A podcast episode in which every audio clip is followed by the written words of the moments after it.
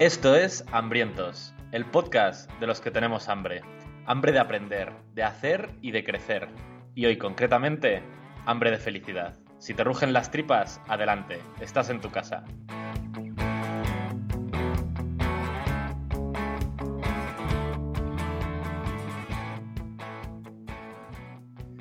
¿Qué pasa, Jorge? ¿Episodio 1 o 2, según como valoremos el anterior, del podcast de Hambriento? ¿Qué tal? ¿Cómo estás? Hola, amigo Charlie. Estoy muy bien, muy feliz de empezar esto en nuestro programa número 1. Vamos a dejarlo claro desde ya, porque si no, nos vamos, vamos a estar en el 120 y no vamos a saber si es el 120 o el 121. Hay que saber cuándo celebrar nuestro aniversario, nuestro programa 100, todo eso para porque en, ese, en esos programas es cuando tienes la excusa de pedir dinero a la gente, ¿sabes? plan, estamos en el programa 100, no sé qué, tenemos una oferta, te mandamos pues un audio por WhatsApp por 150 euros. Ese tipo de cosas no las puedes hacer si no estás en el programa 100, tío. Pues entonces yo incluso me atrevería a decir que este es el programa 2 o 3. es verdad. Vamos a hacerlo solo los pares. Vale, vamos a conformarnos con que este es el programa 1 entonces. Venga, vale. Programa 1, venga, vale. ¿Qué, ¿Qué? ¿Qué es de tu vida en el programa 1? ¿Puedes contarnos qué estás comiendo cerebralmente hablando o vitalmente hablando o como quieras llamarlo? Pues sí, y creo que voy a entrar con un anticlimático porque eh, ahora mismo no me estoy leyendo nada. Pues ha sido un placer tenerte en este podcast, tío. Lo puedo explicar. Para saber lo hambriento que estoy a pesar de no estar leyendo nada. Es que eh, para mí el año, eh, no sé para ti cómo funcionará, pero se acaba más en septiembre, o empieza más en septiembre, mejor dicho, que en enero. Eh, y estoy preparándome las lecturas para este año, ¿vale? Y quiero hacer 12 lecturas, una por mes, porque cada vez tengo más claro que con el tema de la lectura, más no es mejor, mejor es mejor. ¿Vale? Entonces quiero masticar bien los libros, tomar notas, ponerlos en práctica, etcétera, y creo que uno para cada mes es perfecto. Así que estoy preguntando a toda la peña, que me mola mazo el rollo de hambriento que lleva, cuáles son sus libros favoritos. Te costará porque te lo he preguntado a Eso te iba a decir, por eso me preguntabas el otro día que luego ni me das explicación ni nada, me preguntas las cosas y te digo por qué y pasa de mí. Efectivamente. Y estoy todavía conformando la lista. Mi deadline es para primeros del mes que viene.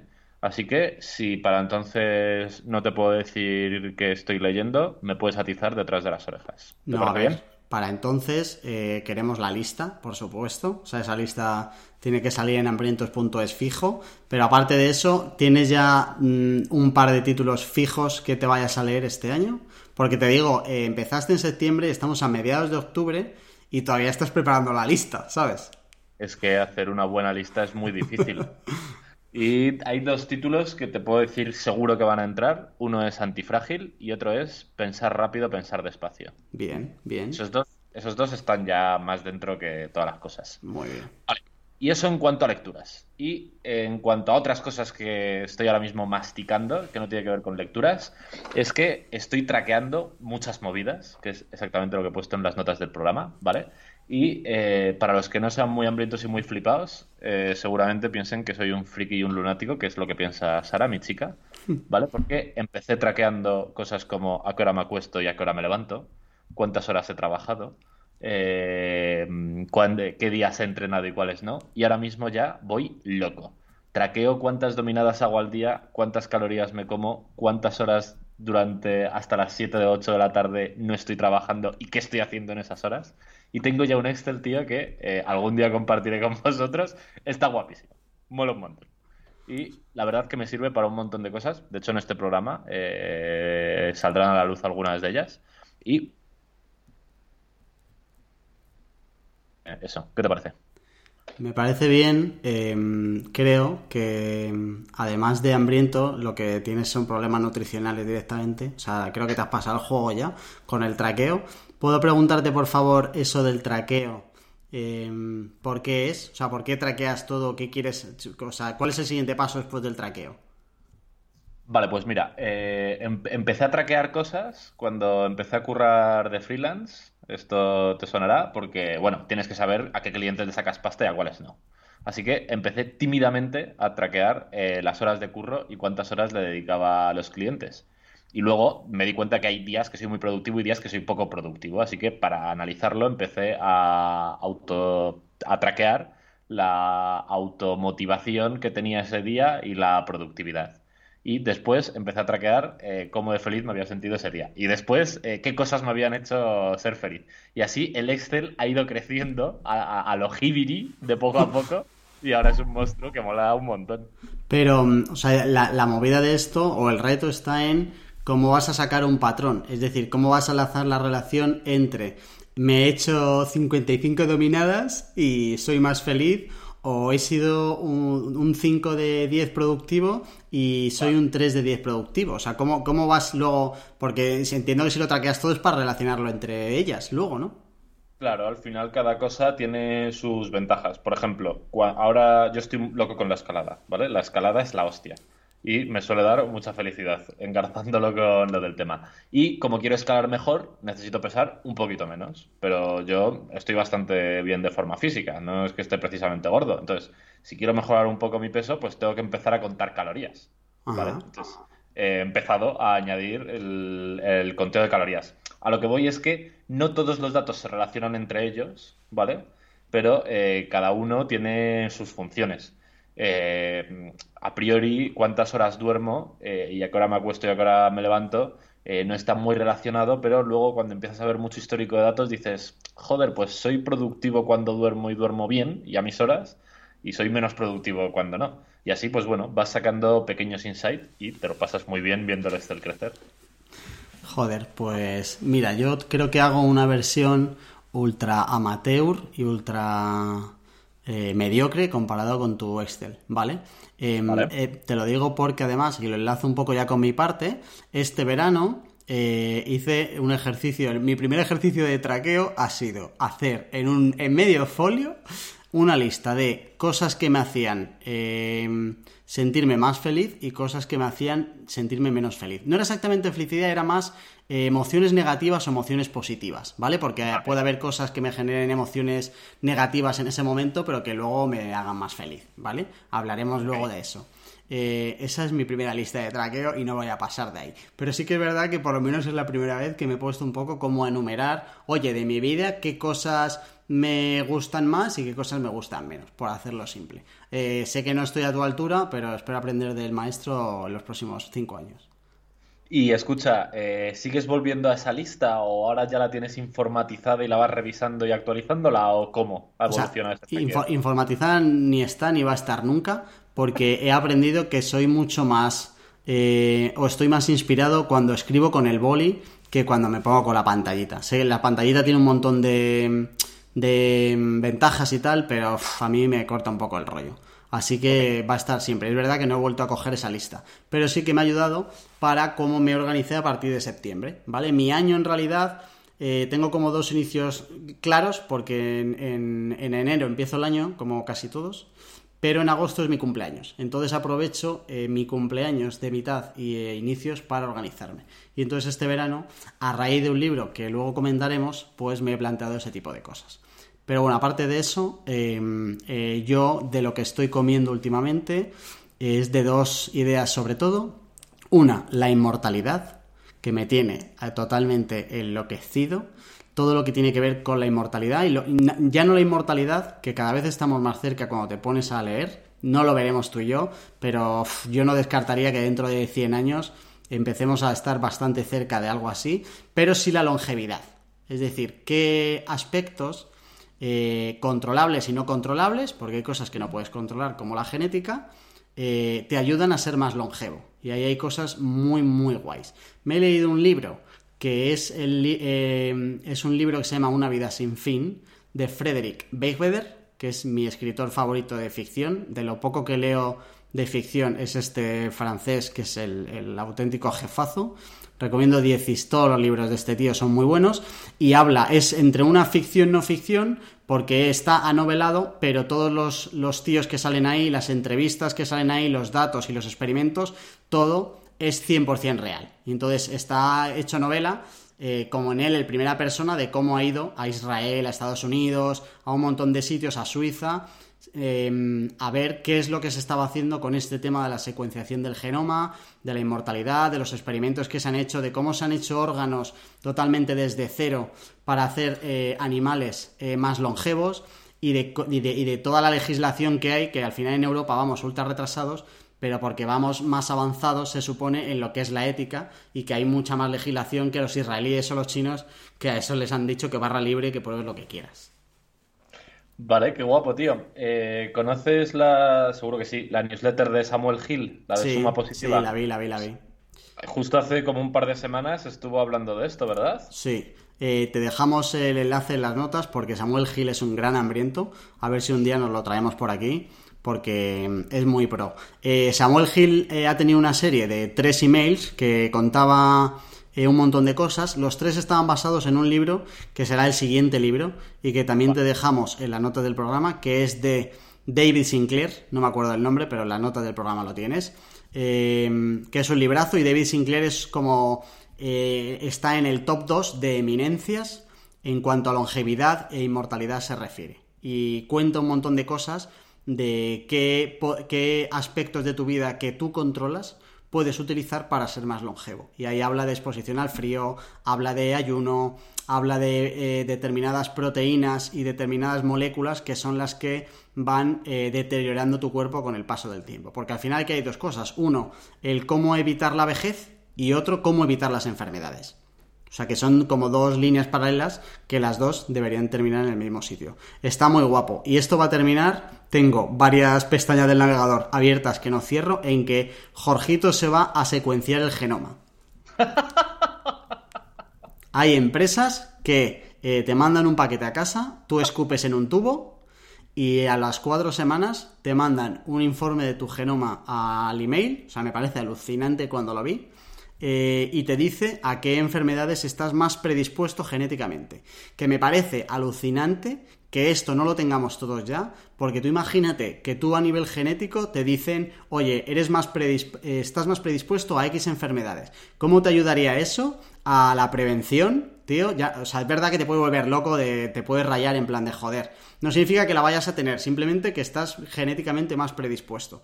Me parece alucinante, tío. Y yo, por ejemplo, que no he conocido uno de mis abuelos, que no sé quién es, entonces eh, no tengo tanto rastreo como para tirar para atrás. Me parece alucinante que yo pueda controlar eh, mi genética de cara a, oye, pues si sé que puedo tener problemas de X, ¿qué puedo hacer yo de manera activa para evitarlos? Alucinante. Tío, eh, es el colmo del flipao el secuenciarse el genoma con un kit casi casero que te mandan a tu Kelly. no, casi no, es un puto tubo de cristal. Ojalá, ojalá Irene sabotee ese tubo con saliva de un gato y los australianos te digan que eres un puto mutante. que me digan, mira, genéticamente no sé qué lo tendrás, pero la rabia ya la tienes. Molaría, molaría. Pues me parece alucinante. Eh, eso sí, creo que me va a costar la broma que son, como 400 pavazos de golpe. O sea, que me voy a dejar tres sueldos solo para... Pero me parece muy... Me parece más curioso que otra cosa, pero a la vez bastante interesante. Así que contaré novedades de lo que me sale en la secuenciación de mi genoma. Bueno, y bueno, ya solo con esto me ha dado para muchos días de de lectura y de estudio, pero además de eso estoy con otra cosa que me tiene obsesionada, que es una de mis dos preguntas vitales. Tengo dos preguntas vitales a las que intento dar respuesta en mi día a día. Una es cómo ser libre en un mundo de esclavos, que esa no la vamos a responder ahora, y otra es cómo tomar mejores decisiones. Y para eso me estoy leyendo un libro ultra recomendado que se llama Decídete de los hermanos Heath, Dan y Chip Heath, Recomiendo todo lo que han escrito, eso es como ya recomendé a Charlie, que espero que meta alguno de sus libros en su top 12 este de flipado que se está preparando. Ayuda mucho a em, tener más herramientas para tomar mejores decisiones, porque si tomas mejores decisiones, eres más feliz, amigo Charlie. Pues tío, eh, te tienes que aplicar mejor bien el libro porque eh, te vas a comprar un kit de 400 para secuenciarte el genoma. Tengo que decir que la decisión del kit fue eh, anterior a ah. aprender a tomar mejores decisiones. Y hay que vivir con las decisiones que uno toma, tío. Tienes una especie de patente de corso, ¿no? Con todas las decisiones que tomaras antes de empezar a leer a los hermanos Sí, sí, sí. O sea, yo antes, antes de empezar a leer el libro, decidí que mi dieta iba a ser a base de donuts y kebabs. Y entonces, como eso lo decidí antes, pues voy a tirar con ellos, ¿sabes? Vale, vale, vale, vale. Y además de estos dos libros, ¿estás comiendo alguna otra cosa? Eh, he empezado a hacer journaling. Voy a decir journaling porque escribir en un diario suena como muy melancólico, barra triste. Sí, sí, sí, sí. Em, empecé, llevo ya como mes y medio. Escribo como dos, tres veces a la semana, más o menos. Y la verdad es que está siendo. Es una de esas cosas que apunté en mi lista de, oye, ¿qué me hace eh, sentirme mejor? Y apunté a escribir. Que a mí siempre me ha gustado escribir. Eh, cuando era chavalín gané un libro de relatos. Mi primer sueldo fue con un relato. O sea que siempre he sido muy de escribir y lo tenía abandonado y entonces una de las excusas para escribir es esto. Entonces un par de veces a la semana, tres veces más o menos, suelo escribirme media hojita, una hojita entera. Uno de los descubrimientos. Me he comprado dos libretitas, una para hambrientos y otra para mi journaling. Pues qué guapo, tío. Yo intenté, intenté muy fuerte. De hecho, mm, si te mola, tengo como en mi aplicación de notas, tengo bastantes artículos sobre esto del journaling y lo intenté muy fuerte de verdad, pero nada, debí de aguantar como un mes y medio o así y nada, me desenganché, no lo terminé de coger. Así que a ver si a ver si tú duras, tío, y me, enderezas por el camino. Igual te falta traqueo, tío, a lo mejor no traqueabas el número de caracteres por día o lo que sea. En esa, época todavía no medía un carajo. O sea que... claro, te falta analítica, el, cuánto gramaje tiene la hoja de la libreta, o sea, hay detalles que se te están escapando y ahí puede estar el secreto de la felicidad que yo creo que ya después de 17 minutos puede ser un tema que podamos ir sacando. Em, pero te, las, los artículos de mi amigo Charlie sobre el journaling van en las notas del programa, que puede ser muy interesante y puede haber gente que se anima a probarlo y podría ser incluso hasta, podría entrar perfectamente en nuestras Action Weeks el que la gente pruebe con esto el journaling. A mí la verdad es que me está yendo muy bien para repasar y para ordenar emociones y, y sentimientos y tal que de otra manera no haces, yo no lo hacía hasta que no me he puesto a escribir, y a Charlie no le ha funcionado. Esperamos vuestros audios en WhatsApp para saber si os mola esto, si lo hacéis o no lo hacéis, porque puede molar también saber un poco cómo se organiza la gente y cuándo lo hace y tal, ¿vale? Vale. Venga, eh, la felicidad. Eh, es el primer tema de este podcast. Cuando este podcast lleve 450 programas con sus respectivos temas, este será el camino que lo inició todo, la felicidad. ¿Por qué hablamos de esto? Bien, eh, pues yo he encontrado varias eh, respuestas al, oye, ¿por qué hay que hablar de esto? Primero, porque creo que es algo de lo que se habla bastante y como de casi todo se sabe bastante poco. Creo que es algo tan abstracto eh, que es muy complicado de aterrizar en una conversación que tenga sentido y que no termine en Buda y en hazte otro porro, ¿vale? Pero sobre todo, quería que este fuera el primer programa porque creo que eh, el objetivo final de todos los programas, de todos los temas que vayamos a tratar aquí, siempre va a ser este. esa regla de los cinco porqués, ¿conoce la regla de los cinco porqués, Charlie? Bien, pues esa regla de los cinco porqués, de oye, pregúntate cinco veces por qué para saber cuál es la razón o el objetivo final de lo que vas a hacer. Si empezamos a tirar de, oye, ¿por qué quieres mejorar los hábitos? Por X, oye, ¿y por qué X y por qué no sé qué? Muchas veces eh, puede que termines en la conclusión de para ser más feliz. Tiene sentido, ¿no? Tiene todo el sentido, tío. Y mm, me ha gustado que has empezado diciendo que es un tema complicado de aterrizar. Así que yo creo que eh, la primera pregunta para aterrizarlo es obligada. ¿Tú eres feliz? Eh, joder, tío. Mira que llevamos poco ya para llevarte la contraria. Pero tengo que decirte que la felicidad no es un punto. La felicidad es para mí, para mí, ¿vale? No, bueno, eh, ahí luego por ahí referencias que están de acuerdo, pero para mí la, felicidad no es un punto de llegada, es un espectro. Es decir, la pregunta no es si eres feliz, es cuánto de feliz eres. Porque mm, es como, y creo que es un error el que la felicidad tenga que ser un objetivo, creo que tiene que ser un estado.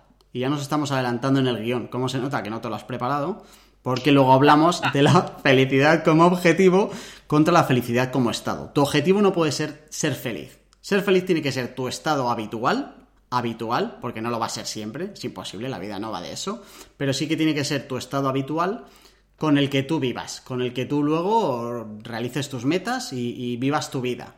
Pero, pero no eh, me planteo la felicidad nunca como un objetivo, porque como te lo plantees así, corres varios peligros. Uno de ellos es que no sepas cuándo llegas a tu objetivo, ¿vale?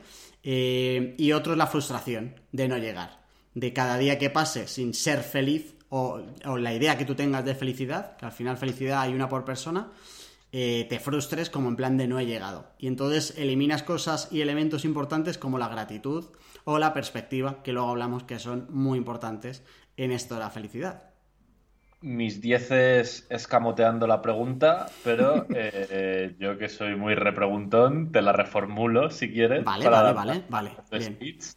Eh, en vez de preguntarte, ¿eres feliz? Diría, mm, no sé cómo formularlo. Eh, ¿Estás viviendo un momento feliz dentro del espectro feliz en tu vida ahí en la playita, cabrón? O sea, para mí la pregunta es ¿cuánto de feliz eres? ¿Vale? Cada uno te pone la escala sobre 100, sobre 10, sobre 5, sobre 3, como quieras, cuánto de feliz eres. Y yo te puedo decir que eh, los últimos 3, 4 años soy muy feliz. No sé si el total de felicidad, o sea, porque no creo que exista algo así, de completamente feliz siempre, pero cuando empiezas a... Luego hablaremos de cómo medirlo, pero sí que te puedo decir que 8 sobre 10 es mi estado habitual de felicidad ahora mismo. Qué bueno. ¿Y, tú, y tú, ahora te toca a ti un poco, ¿no? Mm, vale, sí. Eh, ya, también lo, hablaremos un poco más adelante de qué cosas nos hacen felices y qué cosas nos quitan felicidad. Eh, yo creo que en los tres últimos, tú has dicho cuatro años, ¿no? Yo diría que en los últimos cuatro años, en líneas generales, he sido feliz siete sobre diez, quizá un poco menos que tú. Eh, no me daría tanta nota, pero diría que en el último año estoy en el 8 sobre 10. Este año está siendo un buen año. Vale, está bien porque sería raro que el podcast sobre felicidad lo hicieran dos infelices. O sea que está bastante bien el Molaría mucho aquí dos desgraciados diciendo, pues mira, 3 sobre 10, estoy fatal. Llevo demasiado tiempo jodido, ¿quién ha elegido este tema? No, no, no, no. Está bien, está bien. Em, a ver, ¿qué es la felicidad? Vamos a empezar intentando definir algo que es complicado de definir, ¿vale? Eh, lo primero que quiero decir es que esto de la felicidad es un concepto muy moderno. La primera vez que se habla de felicidad no fue hasta los ilustrados en el siglo XVIII. Es decir, que pasaron centenares y centenares y centenares de años y han pasado muchos millones, miles de millones de personas por la historia de este planeta y no ha sido hasta hace cuatro días que alguien se ha planteado esto de la felicidad como objetivo vital, que es importante porque te ayuda un poco a tener un poquito de perspectiva de a lo mejor el objetivo de nuestra vida no es ser feliz.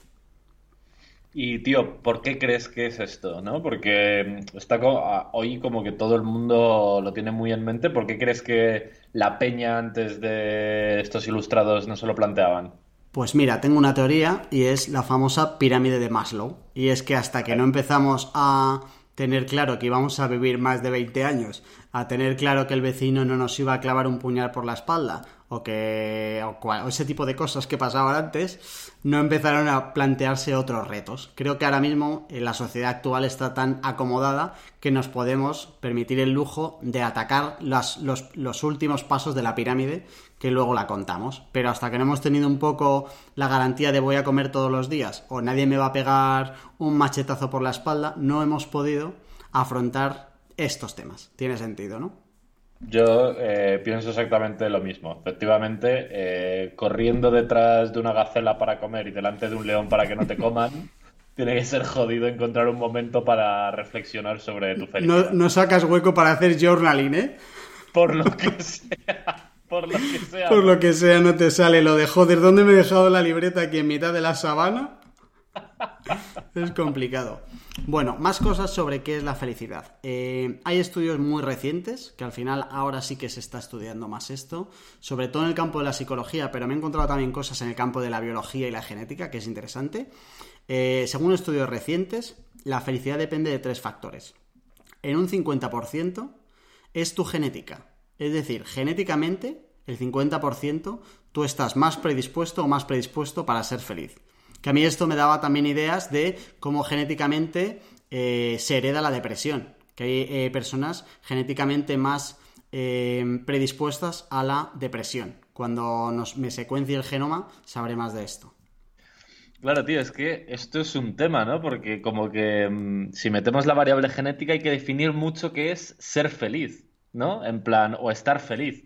Cierto. Eh, igual una persona que tenga, como tú dices, cierta predisposición a la depresión eh, y otro pollo que tenga las mismas circunstancias pero que tenga eh, una predisposición contraria, eh, a uno le preguntas y te dice, no, no, yo soy un infeliz y un desgraciado, y al otro le preguntas si está feliz, pero sus condiciones objetivas podrían ser las mismas. Ah, amigo, es que esto se refiere sobre todo a genéticamente cómo evalúas tu felicidad.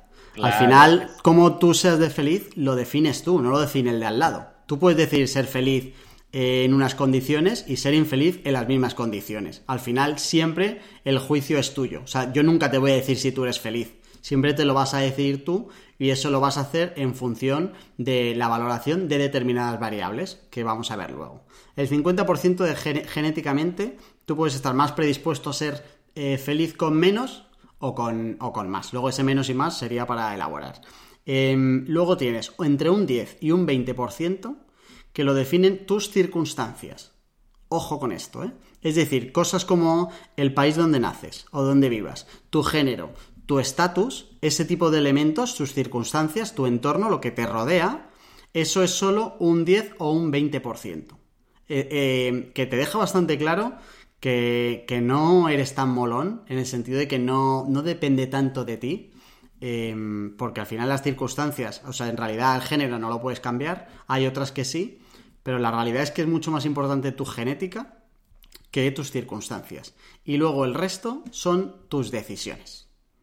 Que si las enganchas con las circunstancias, que algunas las puedes cambiar, al final el estatus lo puedes cambiar, el país lo puedes cambiar, tus condiciones económicas las puedes cambiar, hay un montón de cosas que dependen de ti. Entre eso y tus decisiones, podrías estar en un máximo de 50% para eh, tú controlar tu felicidad, que es a la vez desalentador y motivador, porque al final si de ese 50% que es genética tú consigues estar un poco más predispuesto y controlas tus circunstancias y tus decisiones, te puede salir una media bastante buena de cómo de feliz puedes llegar a ser. Pero eh, me llamó mucho la atención sobre todo el tema de la genética, de cómo genéticamente tú ya estás más predispuesto a valorar más o a sentirte más feliz o menos feliz. Pero bueno, eso en cualquier caso no será un juego de suma cero, ¿no? No, no será un interruptor de sí o no. Eres una persona que ves la vida del color de rosa. O sea que alguien que, la inmensa mayoría, ¿no? Que estemos en ese intervalo de grises, tendremos herramientas como para que la mayoría de las veces al menos se decante en la dirección que a nosotros nos interesa. Claro, eso es. Ahí viene un poco lo del espectro en vez de un punto concreto. Si al final vas a una respuesta de sí o no, es mucho más complicado y te pierdes absolutamente todos los grises que vas a tener cuando tú evalúes tu felicidad. Eh, y aquí viene una de las claves del programa, eh, que es, para mí, claro, por supuesto, eh, una de las claves y es esta última parte de las decisiones eh, sobre todo se centra eh, el estudio se centraba en esto de decisiones que al final no deja de ser el cómo piensas y el cómo actúas.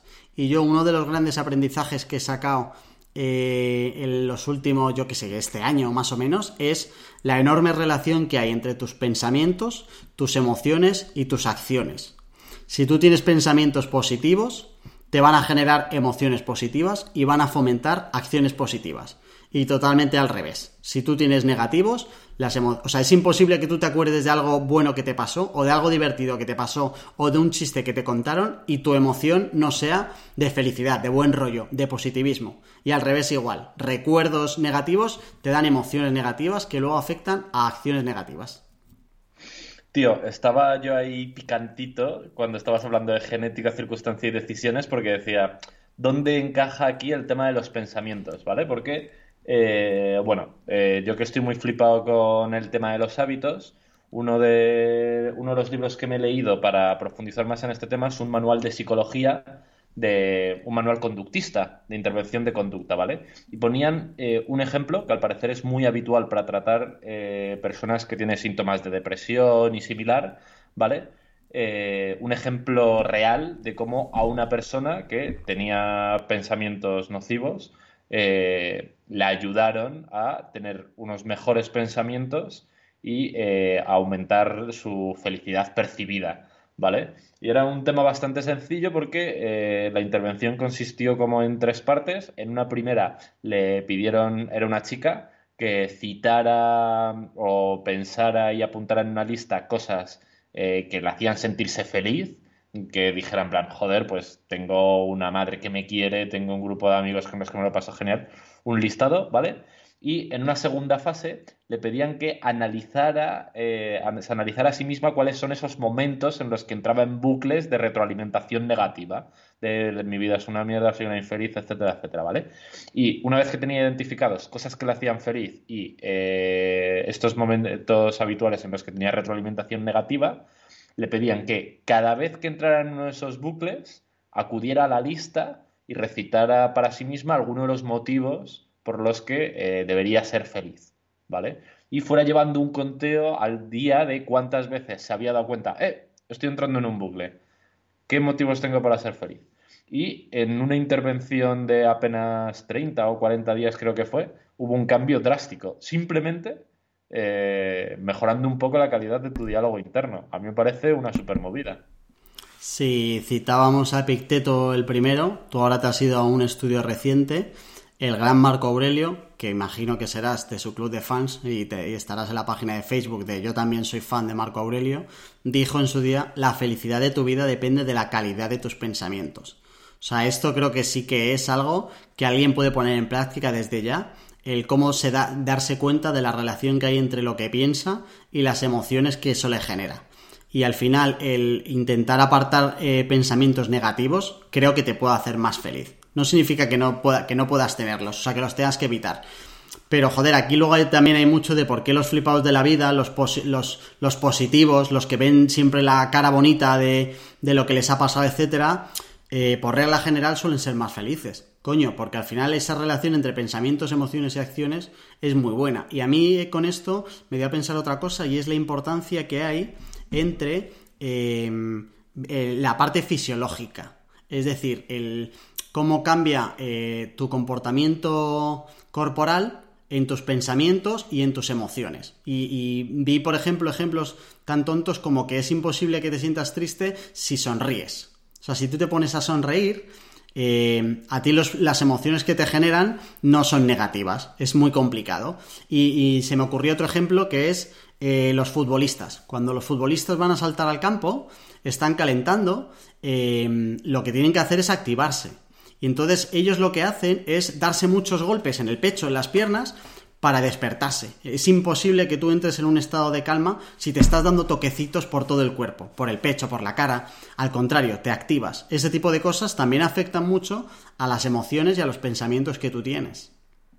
Tío, pues a mí esto me trae de cabeza porque eh, además es una de las charlas TED más vistas de toda la historia de la plataforma, una de programación neurolingüística, que habla un poco de esto.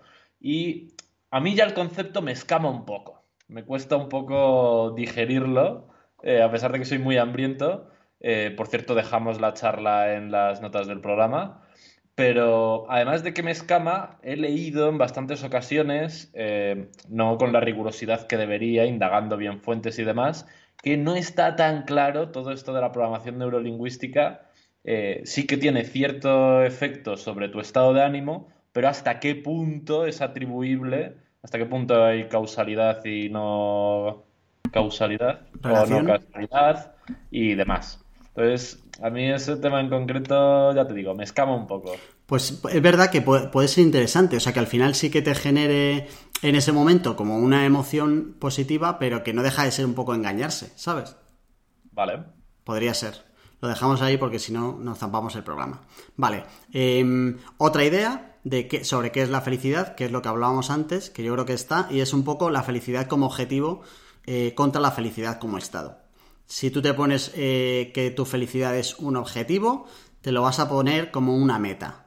Y mm, luego hablaremos que es otra de las ideas grandes de la diferencia entre ponerse metas y tomar decisiones, que es muy diferente y es una de las ideas que me, han encantado de cuando he estudiado todo este tema.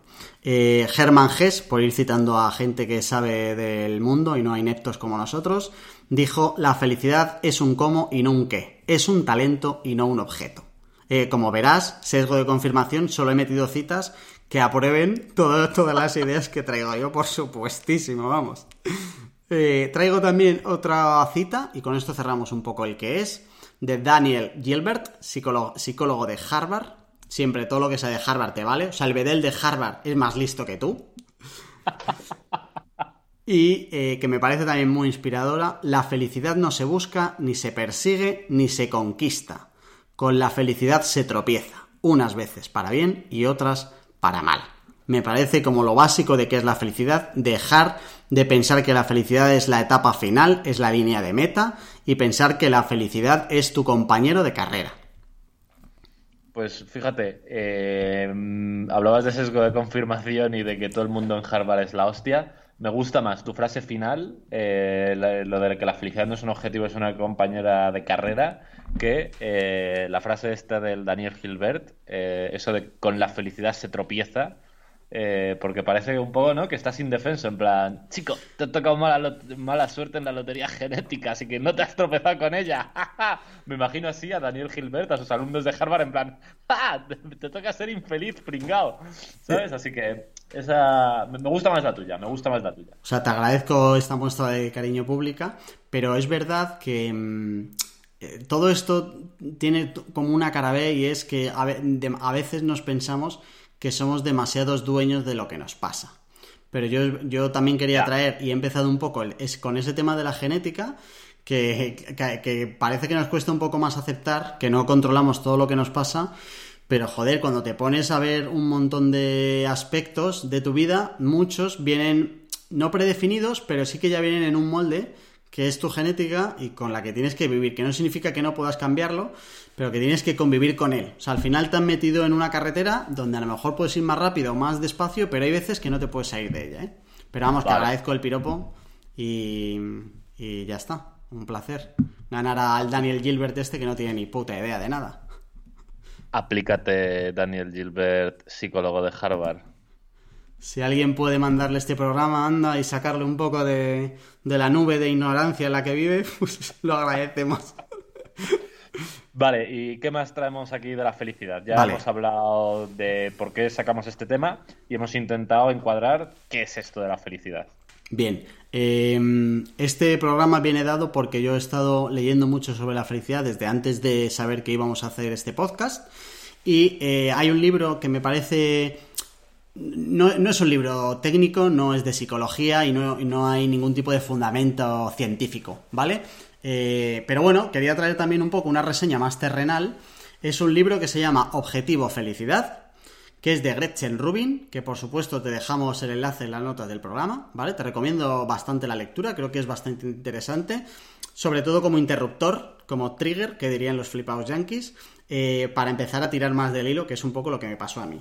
Esta chica es una chica que es escritora de toda la vida, escribe biografías em, y es bloguera, la típica bloguera americana que empezó hace muchos años y tal, a hablar de la vida y tal, bastante seguida, eh, y al final se dio cuenta, un poco lo que hemos hecho nosotros de, oye, nosotros somos bastante felices, ella eh, era una mujer bastante feliz, típico escenario de eh, super casada con mis hijos, un trabajo que me gusta, eh, disfruto con mis amigos, los clásicos que te salen cuando evalúas la felicidad, los cumplía todos, pero ella quería saber cómo podía ser más feliz. Y entonces hizo la lista que comentaba yo antes de, oye, qué eh, cosas me generan emociones más positivas y cuáles más negativas. Empezó de ahí tirando y se marcó. Es un poco friki, yo no quería hacerlo porque me parece demasiado eh, cerrado, pero ella se cogió un año y decidió dedicar un mes de cada, del año a un aspecto concreto para mejorar su felicidad, ¿vale? Entonces eh, metió, eh, como yo que sé, mejorar la relación con su marido, un mes de probar cosas nuevas, y fue metiendo, entonces cada mes te cuenta lo que fue, lo, que fue aprendiendo y qué fue lo que no. Em, al final hay muchas cosas propias suyas, creo que sí que tiene cosas porque eh, cada uno de los, de los meses y de los aspectos sí que ella se documentó un montón como buena biógrafa, o sea, hay bastante documentación secundaria al libro y está bastante bien. Ya empezó creando una lista de virtudes que se inspiró en una lista de las virtudes de Benjamin Franklin, que yo me las he leído y la verdad es que no me ha parecido nada del otro mundo. Y creo que igual eh, son virtudes buenas de hace 12 siglos, pero que ahora no tiene mucho sentido. Y a partir de ahí fue definiendo un poco las áreas en las que quería eh, mejorar. Entonces a cada mes le dedicó eh, un área concreta y cuenta un poco cómo fue el mes y qué problemas se fue encontrando y cómo eso le fue afectando a la felicidad. Spoiler y o que sorpresa, todo le hizo mejorar y ser más feliz. ¿Quién, nos lo iba a decir, eh? Eh más allá de esta obviedad, eh, gracias Gretchen por la información, no podríamos haber vivido sin ella. Eh, yo que voy a intentar, esto ya es una advertencia, yo voy a intentar todos los programas llevármelos a los hábitos, que es lo que a mí me mola, ¿vale? Y diré que da la casualidad que sin haberme leído este libro, Gretchen Rubin tiene un libro que se llama Las cuatro tendencias, creo, que también es uno de los libros clásicos cuando entras a abordar temas de hábitos y demás. O sea que la tipa esta es mínimo eh, productiva. A la vale, hora vale, vale, vale. Pues el enlace a ese libro va por supuesto en las notas y me lo apunto. Me lo apunto a la buena de Gretchen, a ver qué se cuenta por ahí. Em, vale, ¿cómo ser más feliz? Que todo esto está muy bien, la felicidad, cada uno como quiera, no sé qué. Eh, cositas para ser más feliz, ¿vale? Eh, yo quiero empezar por lo básico rápido, que es el tema de la pirámide de Maslow. Es decir, qué necesidades tenemos eh, como individuos que, debemos cumplir antes de pasar a la siguiente. Que antes lo comentábamos de refilón, de por qué hasta el siglo XVIII no nos metíamos en esto. Eh, necesidades biológicas, oye, necesito comer, necesito beber, los básicos. Necesidades de seguridad, necesito sentirme seguro. Necesidades de pertenencia, que es el tercer nivel de la pirámide eh, de reconocimiento y de autorrealización. Por ejemplo, a un grupo increíble como Hambrientos, podríamos decir? ¿El qué? ¿Cómo? Se te ha oído un poco mal, Charlie. ¿Pertenencia a un grupo increíble como Hambrientos? ¿Podría ser escuchar este podcast y, por supuesto, suscribirte a él una buena forma de cubrir una de las áreas de la pirámide de Maslow? No me parece, eh, no, no, o sea, no encuentro una mejor razón para llegar al cuarto nivel. O sea, el tercer nivel te lo pasas rápido, simplemente entras a la plataforma en las que nos estás escuchando y te suscribes. Ya está. Y es más, te pasas también el reconocimiento si no te dejas una reseñita, preferiblemente en iTunes. Pues mira, ya estaría. Eh, a poco que tengas para comer y un techo bajo el que, el que dormir, el tercer y el cuarto te lo hacemos nosotros, lo gestionamos nosotros desde aquí rápido y el de autorrealización, oyente, te lo tienes que gestionar tú con nuestra ayuda, pero tú. Y te digo, si nos mandas un audio de WhatsApp, eh, tienes la mitad de la autorrealización también hecha, fíjate lo que te digo. O sea que rápidamente, usando la tecnología del siglo XXI y con una empresa como Apple y su iTunes, rápidamente te plantas en autorrealización y, la pregunta aquí es, oye, después de eso, ¿qué hago? ¿Qué es lo que pasa cuando yo voy tan avanzado? Pues eso te lo respondes tú. No hay más. O sea, seguir escuchando hambrientos. Bienvenido al Nirvana. Adelante, estás en tu casa. Todo lo que decíamos de que la felicidad era un espectro y no un punto, si cumples este, esta, si reúnes estas bolas de dragón que te acabamos de indicar, es mentira, has llegado a la felicidad, enhorabuena. Y, nada, te olvidas del espectro y de todo lo demás. Bienvenido. Bienvenido al cielo. Em, vale, quiero decir una muy rápida que es un clásico, que es verdad que es un clásico, pero que sale en todos los estudios y Gretchen también se hace eco, es el tema de cultivar las relaciones personales, ¿vale? Pone un ejemplo que a mí me ha llamado la atención y lo tuve que buscar por si era mentira, pero es verdad que existe, que es que si tú te das abrazos de 60 segundos, mínimo, ¿vale? O sea, a partir de 60 segundos, tu cerebro, tu, joder, cerebro, tu cerebro eh, libera serotonina y oxicodona, que son sustancias que nos hacen sentir bien. Que bueno, que por lo visto, ¿eh? se ha estudiado y tal, y abrazos de larga duración y tal, te liberan sustancias que te hacen sentir bien. O sea, el tema de las relaciones personales no me meto mucho ahí, pero bueno, desde luego cultivando eso seguro que puedes ser más feliz. Pero aquí hay un concepto que a mí me gusta mucho, que es el de las metas contra las decisiones. Eh, si tú eres una persona que se dedica a ponerse metas, no vas a ser más feliz. A ver, dijimos que no íbamos a recetitas y aquí va una recetita gorda, ¿vale? Eh, mi idea con esto es que, em, creo que si te pones metas, lo único que pasa, bueno, creo no, y, hay estudios que salen en el libro de Gretchen también, que es que las personas que se ponen metas, eh, lo que hacen eh, es, entrar en un loop, en una espiral de frustración continua, en el sentido de que si no la alcanzas, no eres más feliz, pero cuando la alcanzas, te tienes que ir poniendo la siguiente meta, ¿vale? Y eso lo que te genera es que cuando tú consigues una meta, eh, tienes un, falso sentimiento de felicidad que es efímera, porque en cuanto se te pase eso, vuelves a estar donde estás. Y, es el famoso inconformismo continuo. Sin embargo, las decisiones se mantienen. Las metas se alcanzan y las decisiones se mantienen. Y, parece que es lo mismo, pero el enfoque es bastante diferente. Porque si tú solo te pones la meta de, oye, voy a ser más feliz cuando consiga X, eh, entras en, la, en el loop de frustración pero si tú consigues tener decisiones estables, que no, que no terminen nunca, que no, que no, que no, cuyo fin no sea conseguir algo, eh, sí que te genera más felicidad. Y esto es también interesante porque lo puedes enlazar con la relación entre felicidad y éxito, ¿vale? Que en función del concepto que tengas de felicidad y de éxito, eh, entran las metas o entran las decisiones. Lo normal es que el éxito vaya más ligado a metas de, oye, eh, ¿has tenido éxito en tu vida? Pues sí, ¿por qué? Pues porque he conseguido esto, esto y esto. Pero no te centras tanto en las decisiones. Y la trampa grande y que refuerza esto de que las decisiones tienen más sentido que las metas es la llamada adaptación hedónica, que es un concepto que me ha encantado y que significa que el cuerpo, eh, bueno, el cuerpo no, el individuo, la persona, eh, cuando le pasan cosas muy buenas o cosas muy malas, al cabo de determinado tiempo vuelve a su estado habitual de felicidad. Eh, hay estudios clarísimos que se han hecho que em, se les ha preguntado a los ganadores de la lotería si al cabo de un tiempo, un año, dos años, si eran más felices.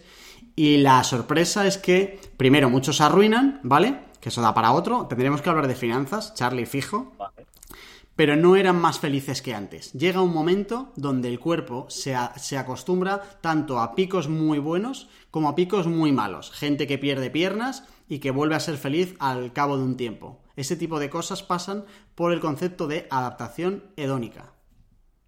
Justo esto es lo que iba a comentar yo. Eh, malas noticias. Si tienes un pico de felicidad, eh, va a desaparecer y va a haber una regresión a la media.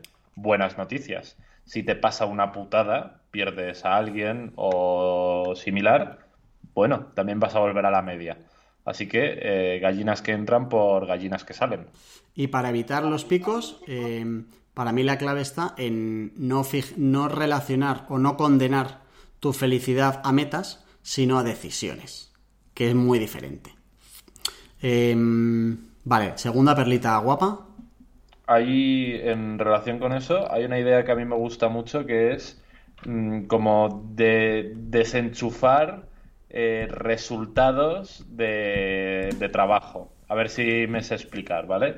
Imagínate que eh, hay dos flipados en Alcorcón que deciden montar un podcast para hablar de las movidas que le molan de psicología, desarrollo personal y demás. Pero Alcorcón no llega a internet. Eso sería ahora mismo imposible, ¿no? Pues imagínate el presupuesto increíble de que consiguieran conectarse a algún cable pirata, ¿vale? Eh, si no tuvieran el acierto de desacoplar resultados de trabajo, es decir, nosotros nos sentamos aquí a documentarnos, a intentar hacer un podcast que vosotros que estáis escuchando esto lo flipéis, etcétera, etcétera. Si luego lo supeditamos a que nos sintamos satisfechos con el trabajo, a que esto sea un puto éxito, pues las papeletas que tenemos de ser unos infelices son altas porque no sabes si esto va a ser un puto éxito aunque lo hagas cojonudo. Así que eh, eso es lo hostia importante, desacoplar resultados de trabajo o de sistema o de llámalo como quieras. Con ese ejemplo, si al final tú la meta de tu podcast es conseguir 10 millones de oyentes, pues cuando los consigas, igual entras en la frustración de, oye, ¿ahora qué? Que voy a 20 millones y si no los consigues viene la frustración de, oye, estoy hipotecado directamente relacionado con los resultados de esa meta. Pero sin embargo tú te pones la decisión de, oye, vamos a hacer un buen podcast para pasarlo bien y eso nunca termina. Claro, eso es la hostia, tío. A mí me parece súper guay y si quieres podemos relacionar esto, ahora que estamos en el bloque cómo ser más feliz, eh, con qué cosas eh, yo he descubierto, como estoy eh, loco, traqueando cosas, ¿vale? una de las cosas que traqueo desde hace tampoco tanto, igual unos cuatro meses o así, es dos cosas de las que estoy agradecido cada día, ¿vale? Entonces, por otro lado, también traqueo mi felicidad percibida, que esto es un tema, ¿vale? Porque creo que es bastante difícil realmente en un momento del día darte una nota de cómo de feliz ha sido tu día, ¿vale? Pero sin embargo, eh, apuntando estas dos cosas, eh, he podido sacar conclusiones más claras que dándome una nota diaria, ¿vale? Y eh, me ha parecido muy guay, te lo comentaba justo antes de empezar el programa, que he descubierto que hay tres cosas que a mí concretamente me dan mucha felicidad, que tampoco vienen demasiado al cuento, pero bueno, son Sara, mi chica, Nirvana, mi perra, y el Rocódromo, que eh, es. Voy a llevarme todos los programas a la roca o a los hábitos, o si puedo a las dos. Y he descubierto otra cosa que me parece muy guay, que no es habitualmente, no está entre las cosas que me suelen aportar más felicidad, pero que cuando va mal sí que me la quita, que es el trabajo. ¿Vale? Entonces, creo que es importante diferenciar esas áreas de tu vida que tienen el potencial de darte más felicidad, eh, que me ha puesto el cuello a que si llegas a unos mínimos no es el dinero, que es otro tema que vamos a tocar más adelante, y diferenciar esos temas que en el caso de que vayan mal sí que te pueden llegar a quitar la felicidad, que aquí sí que podría entrar el dinero y eh, en mi caso entra de bello en el trabajo. ¿Tú cómo lo ves, tío? Mira, hay, hay dos, dos, cosas en lo que has contado. Uno, eh, que primero, o sea, yo lo que aconsejaría a cualquiera que escuche esto, que además ya está eh, interesado en este tema, porque si no nos escucharía estos dos patanes, es eh, haz el ejercicio que ha, hecho, Charlie o que he hecho yo este verano y es, oye, ¿qué es lo que me da felicidad? ¿Con qué cosas, haciendo qué cosas o con qué personas o en qué estado o en qué lugares yo soy más feliz? Que parece una tontería, pero yo sinceramente eh, me considero medianamente inteligente, tengo 34 años y no me había planteado este tipo de cosas hasta ahora. Te, comento esto porque al final cuando tú haces eso, el siguiente paso es, oye, ¿cómo puedo conseguir pasar más tiempo o mejor tiempo con Sara, con la perra o en el rocódromo, ¿vale? Y entonces, hasta que no haces eso, tú no empiezas a tener un plan. Esta mujer, la del libro, Gretchen, coño, se hizo un plan después de, ver un poco en qué áreas quería ser más feliz y qué áreas le hacían felices. Entonces, en función de esas, quitas o pones más cosas. Y además, tío, eh, es increíble lo efectivo que es el ejercicio de pararse a decir, oye, ¿qué cosas de verdad me hacen feliz? Pues yo, por ejemplo, me molan mucho los videojuegos, ¿vale? De verdad que mucho y eh, hay muchos días que no puedo, pero siempre que saco algún huequecillo me gusta echarme alguna partida. Y te juro por Dios que en ni una sola de las anotaciones que he puesto desde agosto eh, he incluido en el día que lo que más feliz me haya hecho hayan sido los videojuegos. Pasa lo mismo con las series, me encantan, ni una sola vez, ¿vale? Y hay muchas veces que eh, nos metemos un poco en una carrera de la rata tonta, intentando dedicar tiempo a cosas que no nos dan más felicidad, como mucho nos dan una especie de gratificación instantánea eh, muy poco práctica, y que si no te paras a hacer este ejercicio, como dice Jorge, parece muy tonto, pero no lo es, es que no te das cuenta, tío. Eh, has abierto otro melón que vamos a cerrar de inmediato, que es la relación entre placer inmediato y felicidad. Cómo puede haber cosas que en corto plazo eh, te den placer o incluso te den felicidad en ese momento. Si a mí ahora mismo me pones un costillar con patatas y dos Coca-Colas y después medio litro de helado de Hagen Dazs de vainilla con cookies, voy a ser muy feliz en ese momento, pero no voy a ser muy feliz a largo plazo ni voy a ser feliz al día siguiente. Con este ejemplo de hambriento creo que se entiende bastante bien. Se entiende cojonudo, a ver si en algún programa futuro lo abordamos.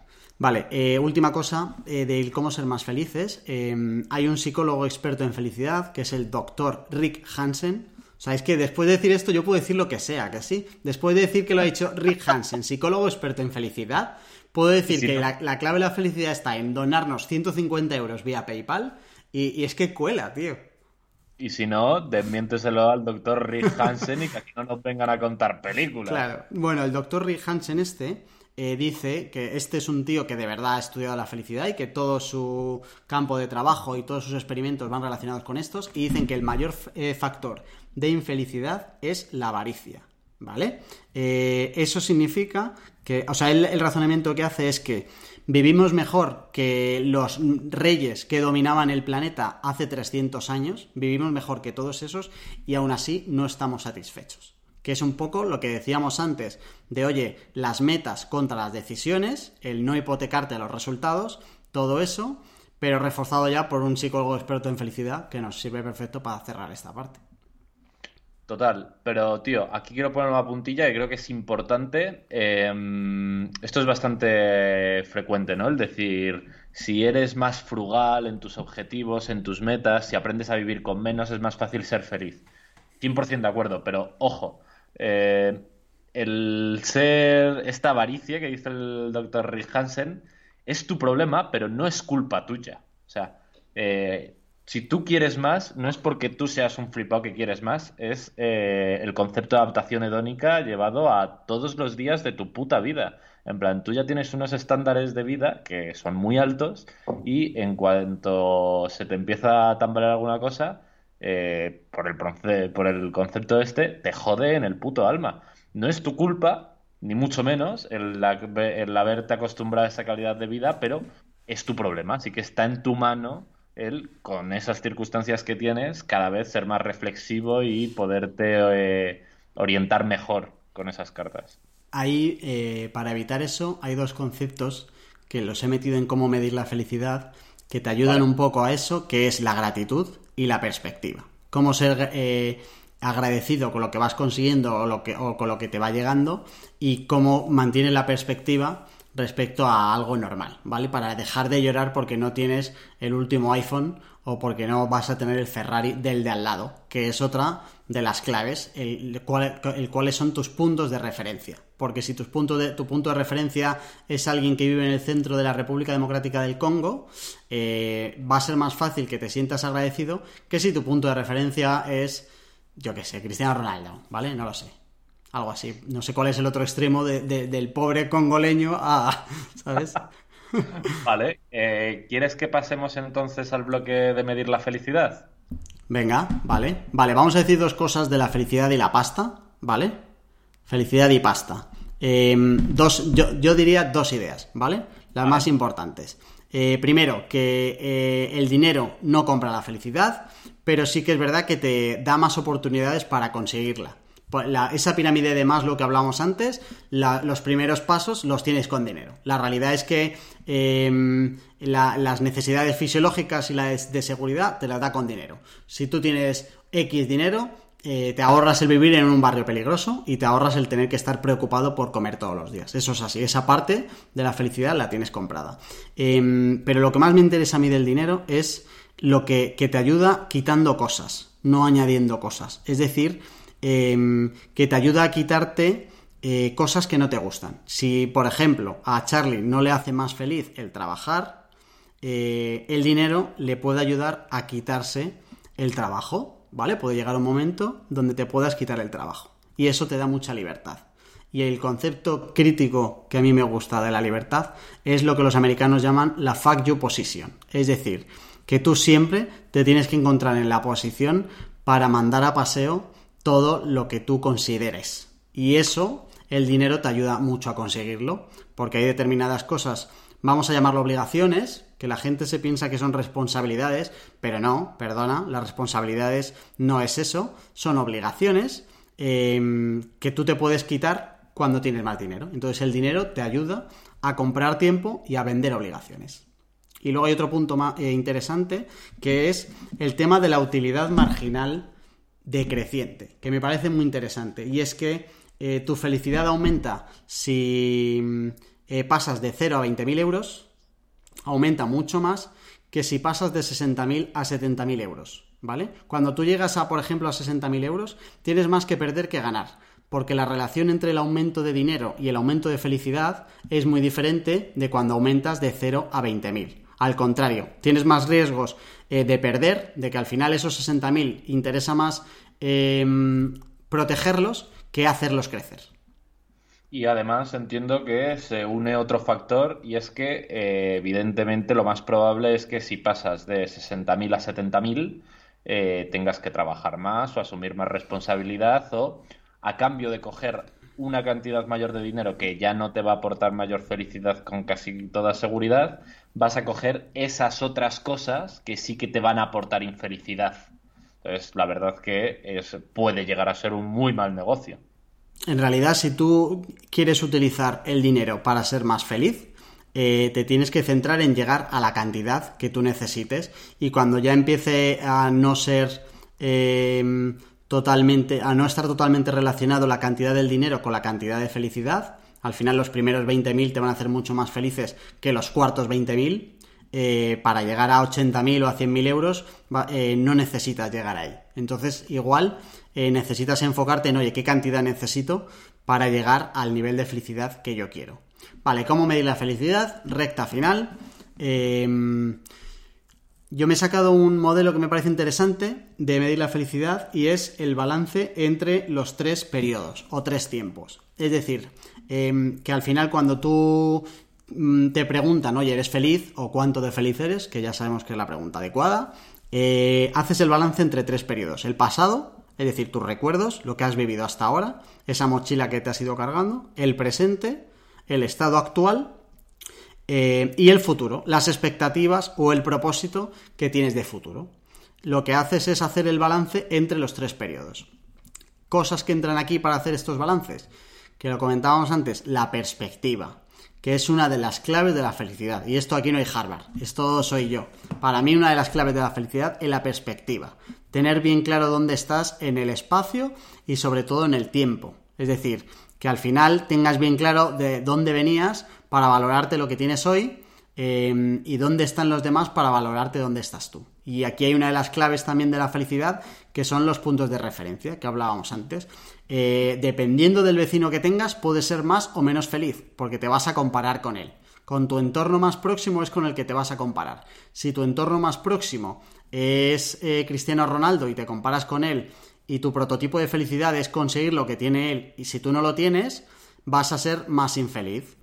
Eh, el problema que hay hoy, que por eso se está viendo entre los chavales, es que eh, los puntos de referencia de los chavales ahora no son los vecinos, sino que son los que están en Instagram.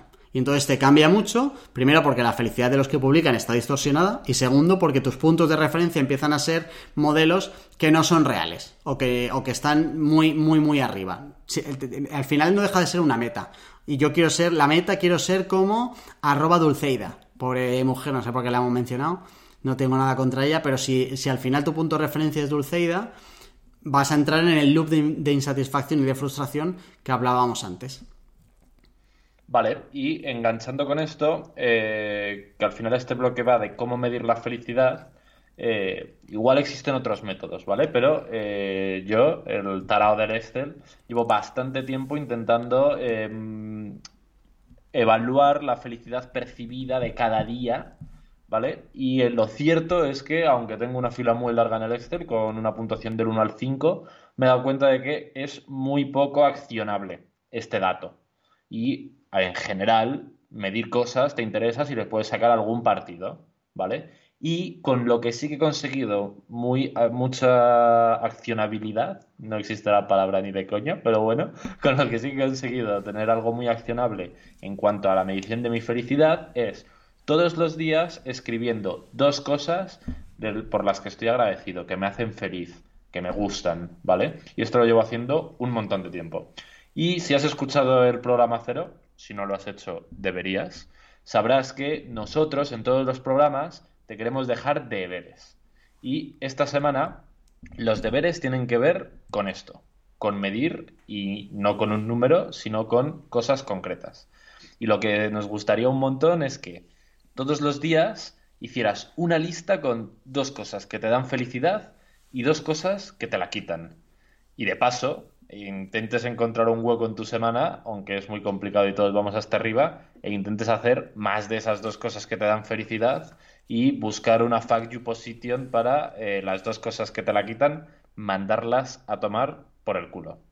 Y ya que te pones a apuntar, qué menos que mandarnos por un audio de WhatsApp al 611 13 58 88 cuáles son esas dos cosas que cosas que te la quitan. Yo entiendo, Jorge, que tú vas a mandar un WhatsApp a ese número, ¿no? Le, lo acabo de hacer. O sea, si ahora mismo revisaras tu WhatsApp, ahí tendría ya mi audio. Bueno, em, muchas gracias, compañero Charlie. Muy orgulloso y muy contento de nuestro primer programa. ¿eh? ¿Cómo, ¿Cómo, lo has visto? ¿Crees que este, te sientes feliz de haberlo hecho? Hombre, me siento muy feliz porque mi decisión es seguir con este podcast, pase lo que pase, hasta, hasta que me muera. Y como me voy a secuenciar el genoma y lo normal es que llegue a 125 tacos, este podcast seguirá con o sin ti. No, sé si se lo dices al oyente o me lo dices a mí. No, no lo vamos a aclarar. No, no lo aclaramos, no lo aclaramos. No, no, no. Eh, vale, pues nada más, eh, querido oyente. Eh, un par de cosas más. Primero, que si nos quieres mandar un correíto para que no sea público y nos quieres mandar algo privado, hola arroba hambrientos.es es el correo que tenemos para el programa. En hambrientos.es tienes todos los recursos que hay aquí, que van estudios, todos los libros, etcétera, relacionados con felicidad. Ya tienes para un rato de tirar del tema tranquilamente. La semana que viene, bueno, dentro de dos semanas, hablaremos de práctica deliberada, para que no te lo pierdas. Imagino que ya estás suscrito, o sea que doy por hecho que estás suscrito. Y nada más, le doy las gracias a mi compañero Charlie y voy a cerrar con una cita para quedar muy arriba y muy flipados como es este podcast. Es una cita que está en una lápida desde la época medieval y que dice así. Recordad, amigos, cuando pasáis por aquí, que un día yo como vosotros fui, y que como ahora soy, vosotros seréis. Preparaos, pues, para cuando me alcancéis. ¡Fua! Toma cita.